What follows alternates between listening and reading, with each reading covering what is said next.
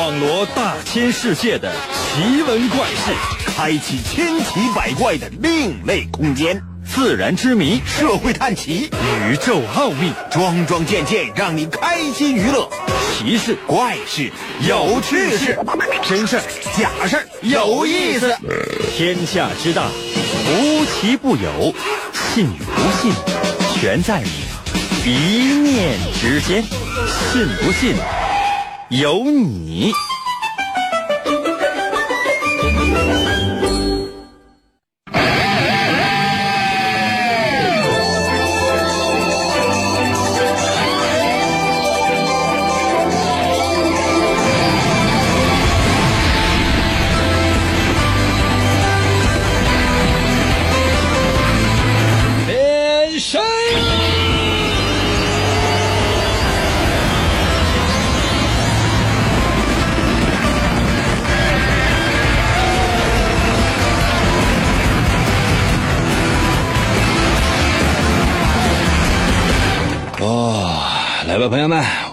节目又开始了。每一天呢，我们的节目呢都有各种各样的一些变化，但是呢，我特别希望呢，很多人可以通过我们的节目呢来思考一些问题。可能有些朋友说，应该通过你节目呢思考什么问题？比如说人生啊，啊，真理啊，快乐呀，忧伤啊，啊，穷啊。可能有些朋友说，应该那这穷还需要思索吗？嗯。也不好说。那比如说哈，你说哎，我很穷，那么什么原因造成了你很穷？那么你这个穷是绝对的穷还是相对的穷？你比如说，哎，那什么，英哥，那我跟马云比，我是穷的。废话，咱俩加一起跟马云比都是穷的。此时此刻，所有正在收听我们节目的朋友全捆在一起，可能跟马云比都是穷的。能那么比吗？啊？比如说哈，你那边过来一百人，手拉手走过来了，都是你的亲朋好友过来。你看，把我和马云、马化腾，我们仨加一起。那你说，我我我我们哥仨啊，马云、马化腾、马云，是吧？就是连姓都能改。我们加一起是吧？就比你们他就有钱。那你说这个穷证明了是什么？证明的是我很有钱吗？不是这样的。咱们再再把话题说回来，说你不行，一个月挣一千块钱，那就是跟身边这些朋友啊都比的话抬不起头来。但你有没有想过，有都是那个月收入不足一千块钱的，那你跟他们比的话，那你有没有想过你是土豪啊？这个世界有很多角落，就是人均每月的。收入或者说每月的支出不足十美元的，那你说你去跟他们比去啊？你感觉你天呐，你你你神一样的存在。那有些朋友说这些东西吧，说的有一点绕，不绕，一点不绕。这个跟今天我们的内容比起来，一点不绕。我希望所有人。都能够振作精神，要认认真真收听我下面说的话。因为如果刚才我说的那个穷所谓的对比，或者说用辩证的方式来看，你都不能理解的话，那接下来我说的每一句话，你会你都会觉得啊，仔细认真收听神奇的，信不信？有你节目每天晚上八点的准时约会。大家好，我是。王银，又到了我们每周一次的测试环节。我们今天的主题就是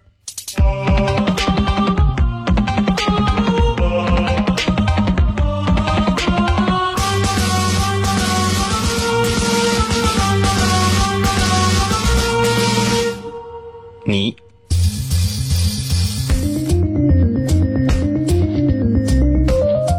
其实今天的主题应该是“你是你，不是你”，但我怕很多人听不懂。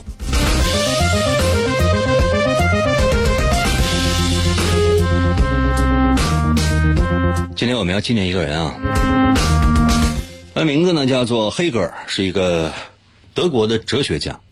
哲学不知道大家伙有没有这个一些涉猎，或者有没有一些了解？那你在哲学领域你是没有办法绕开这个黑格尔的。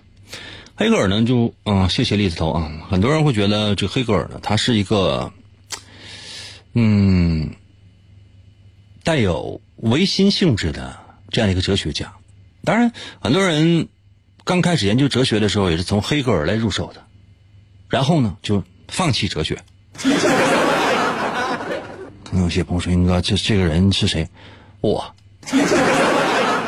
你知道，人呢，尤其是男性啊，以男性为主啊，这个没有任何性别的歧视啊。因为我身边认识的这些人啊，基本上就是说，在研究哲学方面呢，男性相对来讲比较多一点。通常实际上就是说，呃，懂哲学或者说研究哲学的分两种，一种是懂，一种是不懂，就这两种。可能有些朋友说似懂非懂，多少知道那么一点点，没有。哇，谢谢乔布斯啊！如果说死活非得找一个人出来说，哎，似懂非懂，好像懂一点，好像又一点不懂，就我。为什么？因为就是你想啊，就是黑格尔的这些书哈，黑格尔这些书，你说打开随便打开一本，比如说《精神现象学》，那是在三十来岁的时候就已经写完了出版的啊啊，不是，快四十了。那你说就那玩意儿，朋友们，我我我说不好听的话，我就翻开哈，我这我连标点符号都看不懂。看到后来之后，我就内心深处我就绝望了。你说怎么办？那谁能够给黑格尔准确的下一个定义？不用上网搜索哈，只是凭你的这个知识，或者说凭你的对哲学的这个理解，你过来给黑格尔随便下一个定义，就说你看完黑格尔或者你看完哲学领域之后，然后你对这些事情你的看法是什么？说实话，我没有办法给出一个适当的定义，我只能为大伙讲一讲，说黑格尔他的人生是怎么样的，他的理论的最粗浅的部分是什么样的。那如何进一步的理解黑格尔的学说？那我今天我要说这样的一句话，叫做“存在即合理”。那很多人可能都说过，说哎那什么，那个“存在即合理”，用这样的一句话呢来解释身边的很多现象，都是屁。一会儿呢，我会仔细的说这句话，说“存在即合理”什么意思？咱们先来说说有关于黑格尔的人生。这孩子应该说生下来呀。你要说非得说与众不同，那也不太见得。毕竟呢，算一个官二代，生在一个环境相对来讲是比较优越的这样的一个家庭。那你说，现在这孩子这也都一样啊。那比如说你生活在一个特别穷苦的一个家庭，那像刚才我说的，我说月收入啊不足十美元，冷不丁看见一个每个月赚一千块钱，那就说神啊！对吧？你看，比如说马云、马化腾和我，我们仨站站在一起的话，你说，宁哥，请你往旁边闪一闪。啊，然后说啊，神呐，对吧？一个文财神，一个武财神。为啥说文财神？文财神呢，你就说是马化腾吧，毕竟真有钱。武财神呢，你你就说这个马云吧。为啥？为毕竟比划两下子，李连杰也被他干了。那吴京冲上来之后，你知道那那马云咣咣削他，那手都不敢还，为啥？拿人钱了。吴京啊自己都说，哎，马云还说啊，这都是假打，都假打，不可能真的，没啥事儿啊。你知道呢？吴京说啥？是他可能是饺子是假打呀。那这他老狠了。同样的话，他也说过甄子丹啊。甄子丹也说啊，采访甄子丹说啊，我跟吴京那个打的都假打，都假的那个刀啊、匕首啊、铁棍什么的都假的，不可能，没啥事胖八打手啥那都闹着玩呢。你问吴京，吴京说，他是闹着玩吗？啊，闹着玩抠眼珠子干啥呀？这是往死整啊？哎，是不是说跑题了？我也是没办法，因为如果只说正题的话，那很多人可能听不太懂。话说，在一七七零年的八月二十七号，一七七零年的八月二十四号，黑格尔出生于这个世界上，生在德国。这就是为什么我们今天要提到黑格尔。小的时候呢，受到了很非常好的这个家庭环境的熏陶之后呢，一路比较顺畅。为什么他会成为一个哲学家？为什么他会成为一个被后人推崇的一个哲学家？因为哲学就是他的专业。就你想哈。比如说正常上大学，啊，你比如说你你上大学你学的是什么什么专业？比如哎呦，那应该我学土木工程，那出来你干嘛？搬砖吗？对吧？有些人说那个英哥，我学的是建筑工程，那出来干嘛？那挖掘机吗？那有些朋友说，那我学的是考古，那出来干啥？盗墓吗？那 有些朋友说，那我学的是播音主持，那我这个出来能干啥？商场吗？你到商场就能听见播音主持出现了自己的声音，请刘女士到前台来，你的孩子在找你。这就是播音主持的前途或者说下场啊！可能有些朋友说：“英哥，那我要真是成为像你这样一个主持人，那更悲催。讲任何东西，你讲了半天之后，有很多人呢说：‘哎，英哥，我就想看一看，你能不能就是露个全脸 没有人关注，比如说：‘哎，英哥，你讲的主要内容是什么？’哎，这什么是什么黑格尔是是什么尔？我就知道黑木耳。这么说是不对的，你总是要有一些。能够让你往心里去的东西。上大学用两年时间，黑格尔就取得了哲学的学位。然后呢，研究神学用三年的时间，又获得了神学的学士学位。然后呢，毕业毕业干嘛？没有说在家靠父母，直接父母给安排公务员什么的，没有，自己出去打工给人干嘛？当家教。啊首先呢是在一个家庭当家教，后来又去另外一个家庭呢当家教，当来当去之后。经过自己的努力奋斗，啊，终于继承了父亲的遗产。在他二十九岁那一年啊，他爸给他留了一笔遗产，就他爸去世了。这笔遗产呢，就让他可以不用再当家教，也能够专心的研究自己的学术。那开始研究哲学。后来呢，去一些中学呢，当过一段时间校长。按理来讲，那个你说中学校长应该干嘛？比如就是说，研究一下这个是不是学生，这个这个女学生你梳了什么头型？谁让你头过耳朵的？啊，这个男的，这个这个男同学，你看什么玩意儿？你梳了这个这个头型，一半眼睛出来，另外一半眼睛挡上了啊！穿个那么长的一个衬衫，然后你穿那么短一个黑马甲，后背你还纹个月亮，穿条红裤子皮鞋，完你两腿之间你还系了一个皮带，你这是要作甚啊你呀？他不是专心写自己的书，他的第一本书，刚才我跟大伙说过那个，呃，精神现象学，就是他在当校长期间呢写出来的书。那后来又出了逻辑学，那基本上就说你再想看懂就很难了。不是说是他特别特别深，就深到让你觉得没有尽头，而是第一，我最开始我就说过了，懂哲学的，啊，就是说认知哲学的分两种，一种是懂，一种是不懂，就这样两，没有别的了。啊，他就是懂的。然后呢，就开始一路走下去，到最后成为了一个哲学家。那么在这儿呢，我简单跟大伙说说，这是不是说我呃翻开他的书之后，然后得到了心得？不是，是我在网上呢，我找到了一些有关于，如果你也想研究哲学，如果想要从黑格尔来入手的话，那么你应该知道的一些东西，比如说你为什么是你？这是我们今天的这个主题。说我们今天主题就是一个字嘛，说你。你是你，不是说因为你是你，所以说你是你，而是因为规定了你是你，你才是你。听懂的给我扣个一。我 我要一个互动啊！听懂了给我扣个一。懂没？听懂的扣个一，没听懂的我扣扣个二。或者说只是被我的帅气的外表所吸引，压根不知道我在说什么的，给我扣个三。行吗？那扣个一二三四五六七八九是干什么？证明你那个手机按键全呢？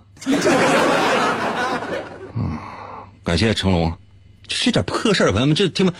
我再我再说一遍哈，你之所以是你啊，很多人都说你是你，你就是你，为什么？不是因为你原来就是你，而是因为啊，你是你，是因为用这个你规定了。这个你，你才是你。如果没有这个你规定这个你，或者说没有这个你规定这个你，那么你就不是你。你可能是什么乱七八糟玩意儿，懂吗？只有用你规定了你，你具有一个同一性、合理性。这个时候的你才是你，否则你不是你。你可能是我，你可能是老张，你可能是服务员，你可能是正在收听我们的节目、正在给我发一或者发二或者发三的朋友。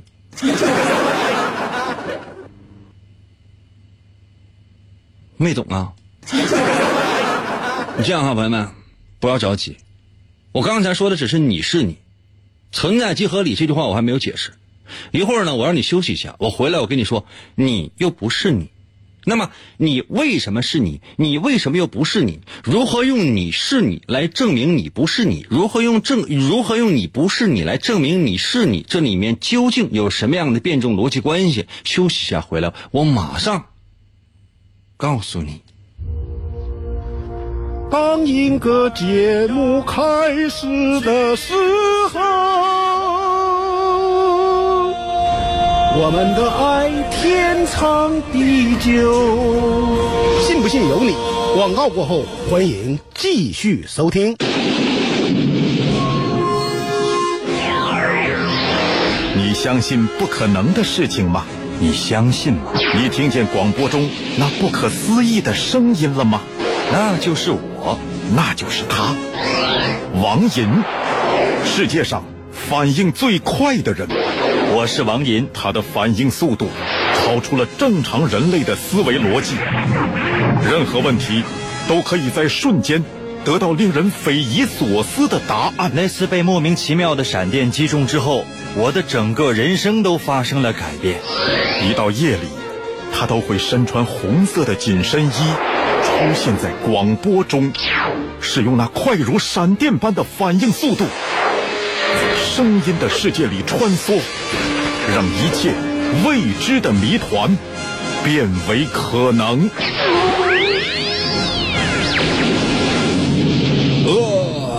好，继续回到我们神奇的“信不信由你”节目当中来吧。大家好，我是王银。今天呢，我跟大家伙讲的有关于黑格尔，有关于讲的是一些哲学，同时呢又判定你是你这样的一个过程，这个真的是很难的。我再简单的说一下哈，呃，用那么一两分钟的时间哈，也可能是一两十分钟啊，真的也可能七八个小时。嗯，我就必须把这个事儿说完，因为说不完的话，因为在接下来的这个时间里面，我不知道应该怎么样来进行我接下来这个测试。因为今天要说这个测试应该特别的复杂，它呢不仅仅呢是可以揭露你的本心，同时呢可以揭露你的本性，而且呢还能够预测你未来二十年。不可能，如果是这样的话呢，就谁跟你说，哎，我能预测你未来二十年后的命运？朋友们，一个大嘴巴把他抽倒。不现实，那不可能的呀。那如果真是有这样的人的话，那你想他会跟你会跟你说话吗？你得拿多少钱？就你倾家荡产你都给他，他会告诉你，未来二十年，你将会是一个资产重新积累的过程。你还问他大师，那为什么？哦，因为你资产都给我了。那除非是这样，那谢谢乔布斯啊。那乔布斯感觉就是像复活了一样。前面咱们说过了，说你是你，啊，你是你，之所以定义你是你，不是说你生来就是你的，你不是生来就是你的，这是从哲学的方式来讲，就是说因为有规定你是你，你才是你，否则你不是你。那么接下来说你不是你，为什么你不是你？因为之所以说你不是你，是因为。证明前面的你是你，你看哈，为什么你是你？因为你不是我，你不是老张，你不是服务员，你不是蟑螂，你不是正在被青蛙吃掉的苍蝇，你只你只有证明你不是其他的那些东西之后，你才能够知道你是你。那如何证明你是你？就要证明你不是其他的东西。那么此时此刻，我再做一个假设，假设说哈，整个世界只有你，就说没有任何的参照，没有任何的对比。什么意思？就是这个世界啊，包括什么宇宙啊、地球啊，就所有你已经知道的这一切啊，就这个用两个字来代替叫世界。世界没有任何的东西，只有你自己。那么你就没有办法证明你是你。因为啥？第一，没有任何的规定；第二，没有任何的对比。那么，如何证明你是你？无法证明，没有对比啊。那怎么办？你就要否定你。首先来证明你不是你，懂吗？你要否定你，你不是你，然后呢，再否定所有否定你不是你的那些否定，你才能证明你是你。我再说一遍哈，当这个世界上一切都不存在，只有你的时候，你要如何证明你是你？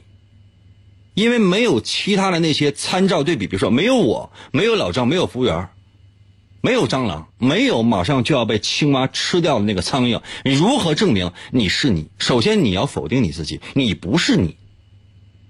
然后呢，你要否定的是否定你不是你的这个否定，才能够证明你是你，懂了吗？这就是所谓的你不是你，你是你又不是你，如何证明你是你？一定要把你是你和你不是你这个过程走完，你才是你。听懂的我扣个一，听不懂的我扣个二。啊，你看借一步跟我说，英哥，听听君一席话，白读十年书。那好吧，那实在不行你上网听一下重播吧。如果益阳有录音的话，然后你听你听一下，我两边说的内容应该是一模一样的。嗯，等于你听四次，如果还是不懂的话，你就会觉得啊，英哥这这不听了，以后我要弄死他。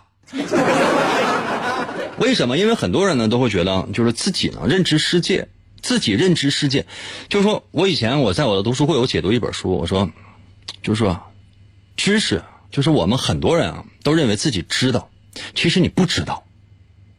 很多人认为自己呢知道很多，其实你只知道一点儿。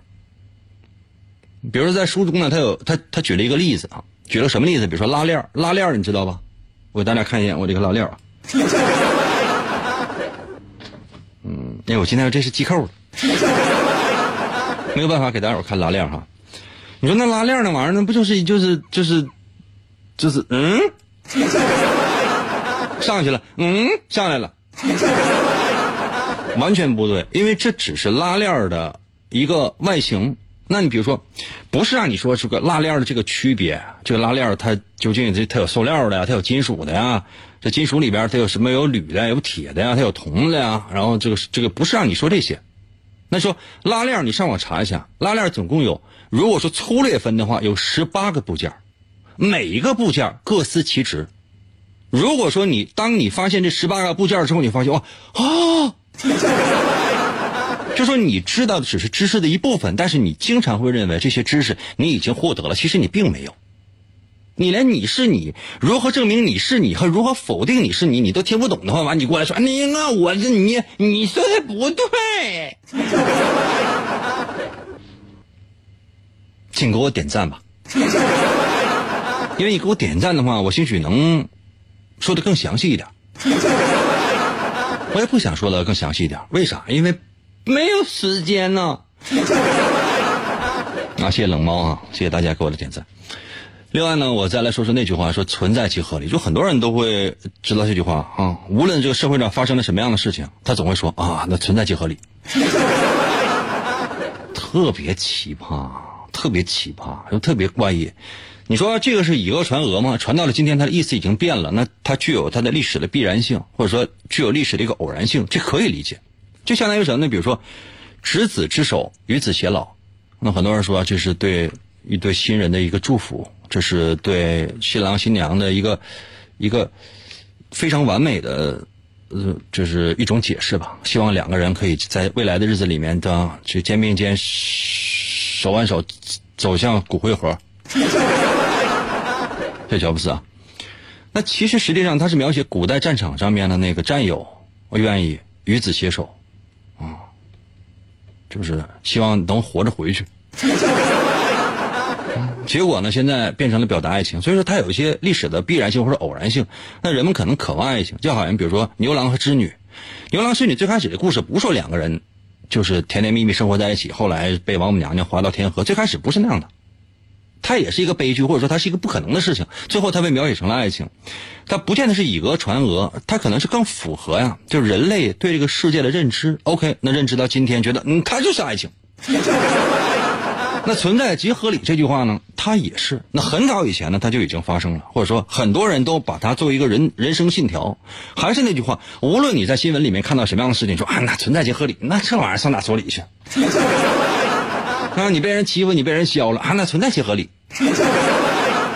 那你有没有想过，我真是，比如说，我就不拿你举例子了哈，然后我拿你举例子，到时候该有人投诉我。还是拿老张来举例子哈，就比如说哈，老张。我上老张，我上老张家，我把老张给怼死了。我怼怼怼怼怼怼怼怼，把老张怼死了。那那怎么办？我怼死他，我我我存在即合理。我的存在即合理。那时候我怼死老张这个行为是我身上出现的这种行为，我的存在是合理的。那么我怼死老张的这个行为也是一种存在，那么这种存在也一定是合理的。我怼死老张这种行为是合理的，那我就怼死他了。那合理呢？在中国的语境当中有两种意思，一种啥呢？就是我怼死老张是合理的，对吧？它甚至包含合法，合理合法嘛，对吧？但另一种语境是什么呢？另一种语境是合理但不合法。比如说前段时间呢，可能是有这么一个人，他可能是有人呢，就是性骚扰他女朋友，然后呢过去给人一顿踢，结果被那流氓呢讹二十万，啊。傻了，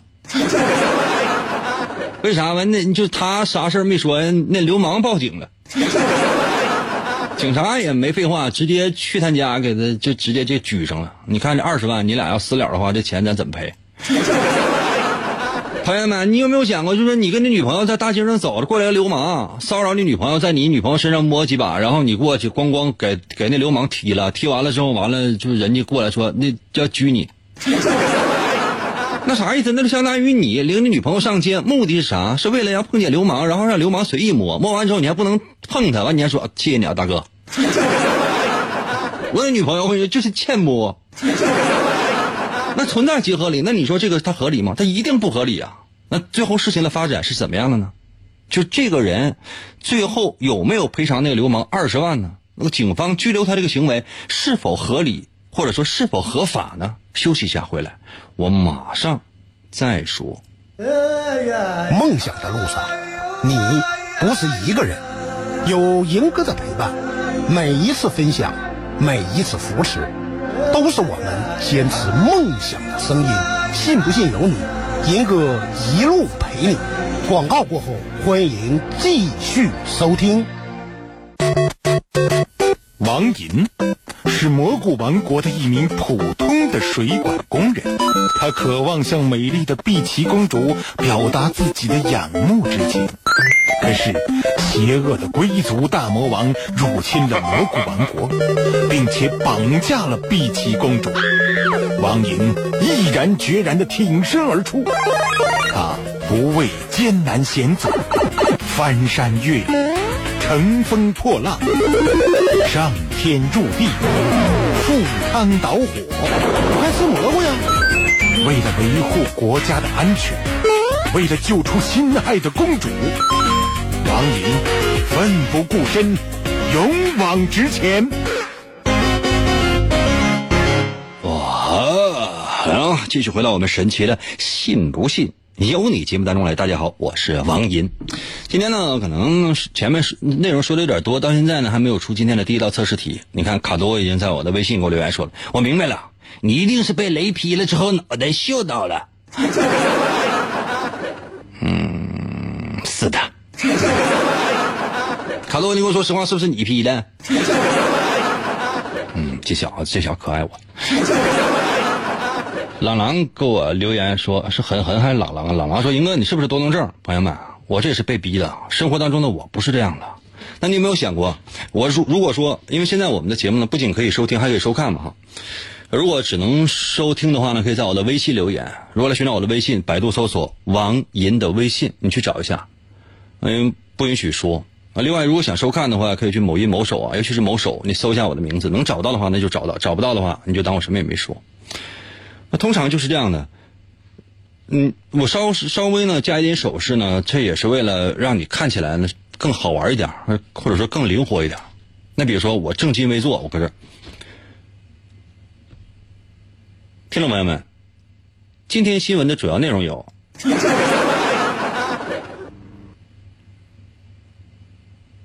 听众朋友们，今天的节目播送完了，下面是天气预报。当当当当当当当当当当当当。天气播报完了，今天节目就到这里，听众朋友们再见。你不觉得太傻了吗？这怎么动一下这也不行吗？我跟他直着坐着难道也不行吗？这是一个活生生的人啊，这不是一个木乃伊啊！即便是木乃伊，我也愿意当木乃伊他姨夫。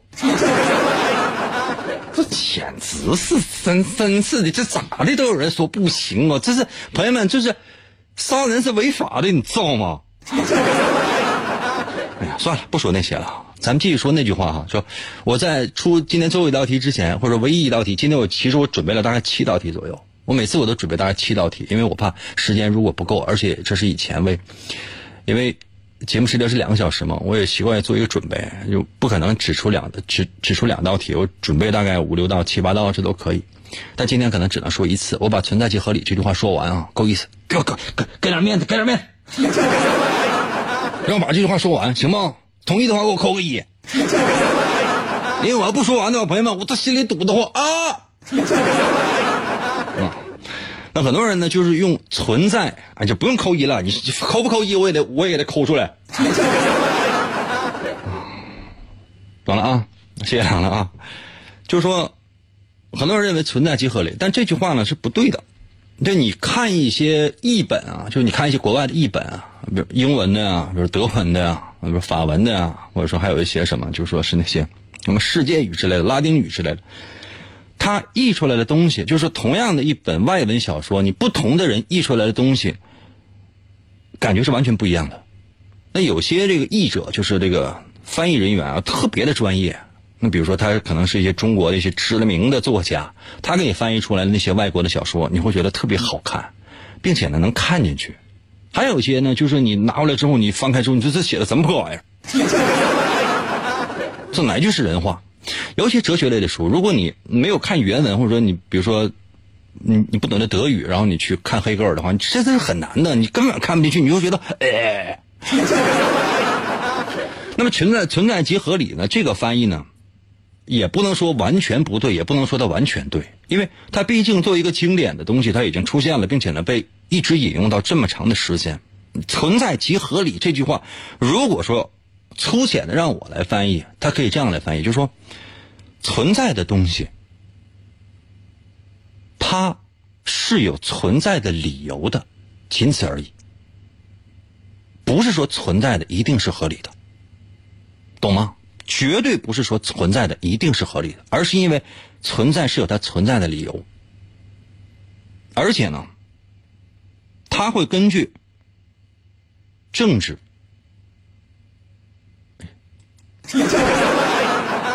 正是宗教性这样的词，我们节目当中不会出现。它它会随着时代环境的变化而产生变化，懂吗？只能说存在的东西是有它存在的理由的。比如说哈，我杀了一个人，朋友们，你们有没有想过我是什么？我是一个凶手。我杀了十个人，我是一个杀人狂魔。我杀了一百个人，朋友们，你们有有没有想过呀？我就是个恶魔呀，人人得而击毙。这是在现今的社会。那如果说在早些年呢，我杀了一个人，我换了一件 T 恤，上面写的是“全村的希望”。嗯，我杀了一百个人，全县的英雄。我杀了一千个人，我杀了一万个人。国家还要给我颁发勋章，在我 T 恤上写着“全国英雄”。那为什么？因为我杀的可能是敌人，我是一名光荣的战士。喏，身份可能还是同样的一个身份，行为呢也没有任何的变化，但是结果却完全不一样，懂吗？那任何存在都合理吗？绝对不是，只能说存在，有它存在的理由。确切来讲，这句话也不是我说的，这句话是恩格斯说的。恩格斯知道是谁吧？啊，我家楼下邻居。哎呀，他有个老铁叫马克思。这么给大家伙说吧，或者说我说的有时候太肤浅吧，很多人都觉得哎这怎么办？呸！我说的只要稍微深一点很多人就会就会觉得这人有病啊，讲的什么玩意儿啊？这是人话吗？是不是？是不是被雷劈了？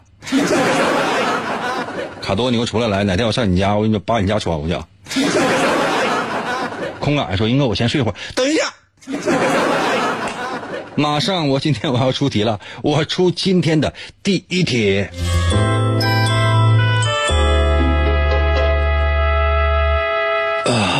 因为我们今天探讨的是哲学嘛，对吧？所以说这个哲学范畴的事情，我们多多少少要提一点点。你不要嫌我墨迹，就是这我也没有说清楚啊，我也没有说明白，他只是说是蜻蜓点水一般的略过而已，懂吗？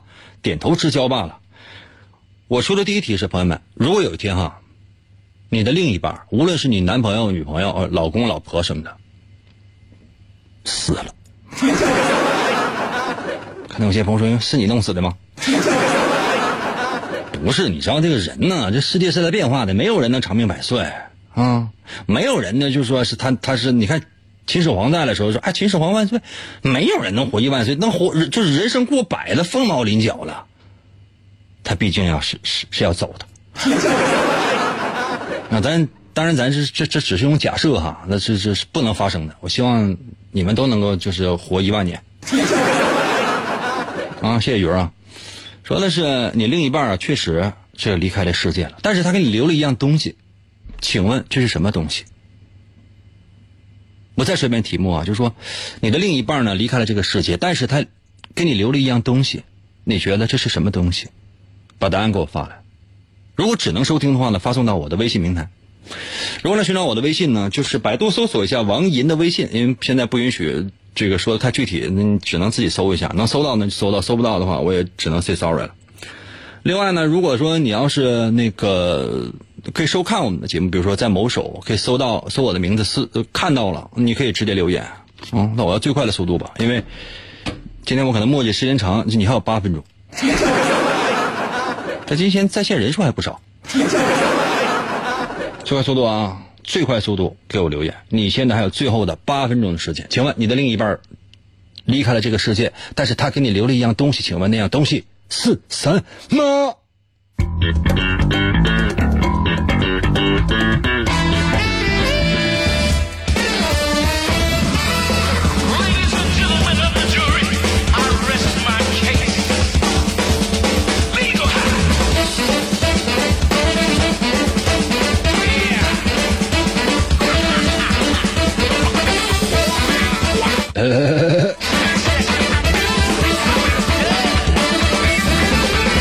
感谢厉害了。四平说留了一个烤地瓜。碧兰说，呃，巨量遗产。那你有没有想，就你家你和你媳妇儿，你和你老公俩人有多钱？你不知道啊？还巨量遗产。也可能是巨量的一个负债。七 D 七留言说：“一个密码是我生日的巨额银行卡，多巨啊！一个大概有，嗯，桌子面那么大的银行卡，密码是你生日，上面都写着呢。拿了银行卡去，拿到银行去，银行说，啊，这是楼下那个居委会新出的我们银行那个广告那个看板，大爷，请你送回去。”乔布斯说：“留了一本《书不语》，嗯，仔细研读吧。目前你看到的那些，你认为已经理解的那些，其实是不对的。”老二说：“一张充满了回忆的合照就好了。”哇，好浪漫。那你有没有想过，这还用他给你留吗？你家那墙上贴的乱七八糟，全是这玩意儿。厉害！给我留言说，一双勤劳的手。这这要是父母给你的，经常在家干家务活，你另一半给你留一双勤劳的手，就证明你俩婚后所有家务活都是你干的。莫名其妙看你的答案之后，我替你的未来有一丝担忧。你就是保姆的命啊！空港说一些网址吧，非物质文化遗产了吧？嗯，我原来我电脑收藏夹那些网址，现在点进去都是空的了。因为当时吧，这电脑升级没有办法啊，电脑整整体格的，整体格硬盘格的，里面存的那些，唉，还好网址我都是拿笔写的，开玩笑呢，我存在一个这个一个记事本里了，然后呢拿 U 盘拷出来我留着，结果呢现在很多网站上不上去。牵手留言说：“留一本死亡笔记，多买点苹果吧，真的多买点苹果。回家之后那玩意儿关灯开灯，笔记本拿出来用手一摸之后，咔嚓一下后背出现个留客克。经常还得给他喂苹果吃。那你有没有想过，你那个收入，这个苹果，你得干点啥呀？希望你能够写上我的名字，后面写上六百年之后。”以同样年轻的俊美的面容离开这个世界，谢谢。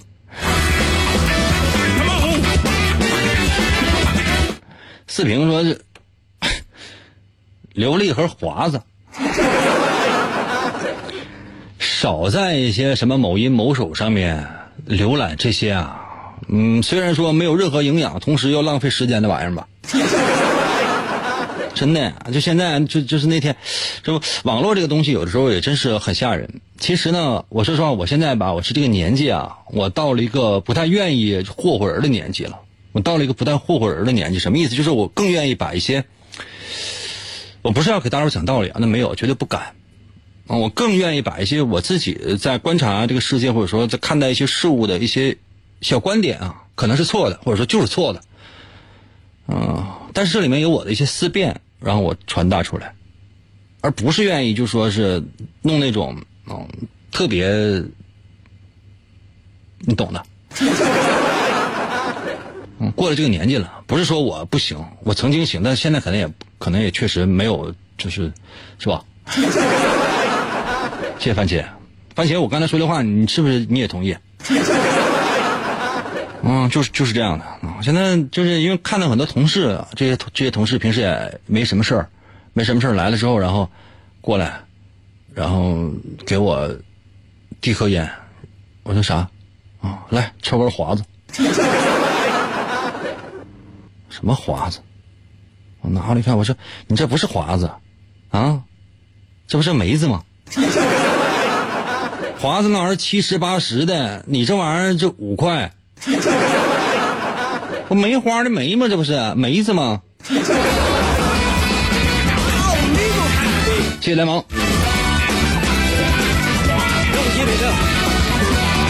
乔布斯说：“留下一只小王银，希望是很可爱的柴犬。”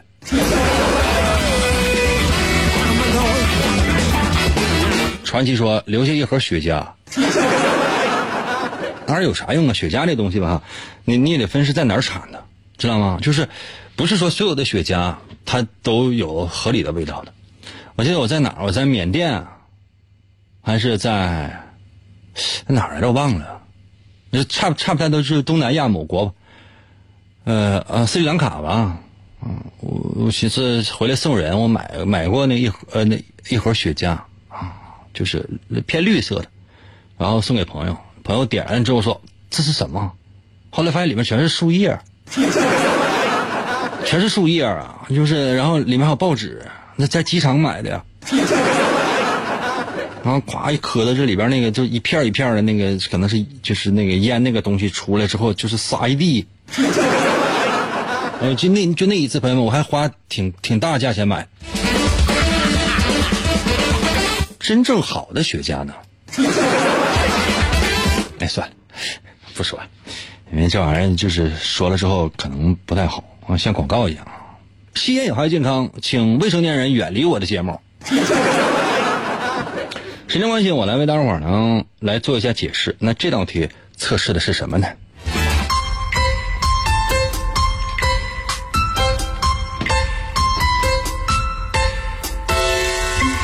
嗯，今天时间关系，可能是我得的实在太多了，不好意思啊。明天我争取多跟大伙互动哈。我说的是，如果说你啊，你的另一半呢离开了这个世界，那你希望他留给你什么东西？或者说他留了一样东西，你猜猜那是什么？如果你觉得它是一笔钱，无论大钱小钱吧，小到一百万，大到是吧整个世界，这说明什么呢？就说你的。就是你这个人呢，他有一种天生的表演性的性格。我这道题测试的是你的隐藏性格啊，就是你有一种表演性的性格。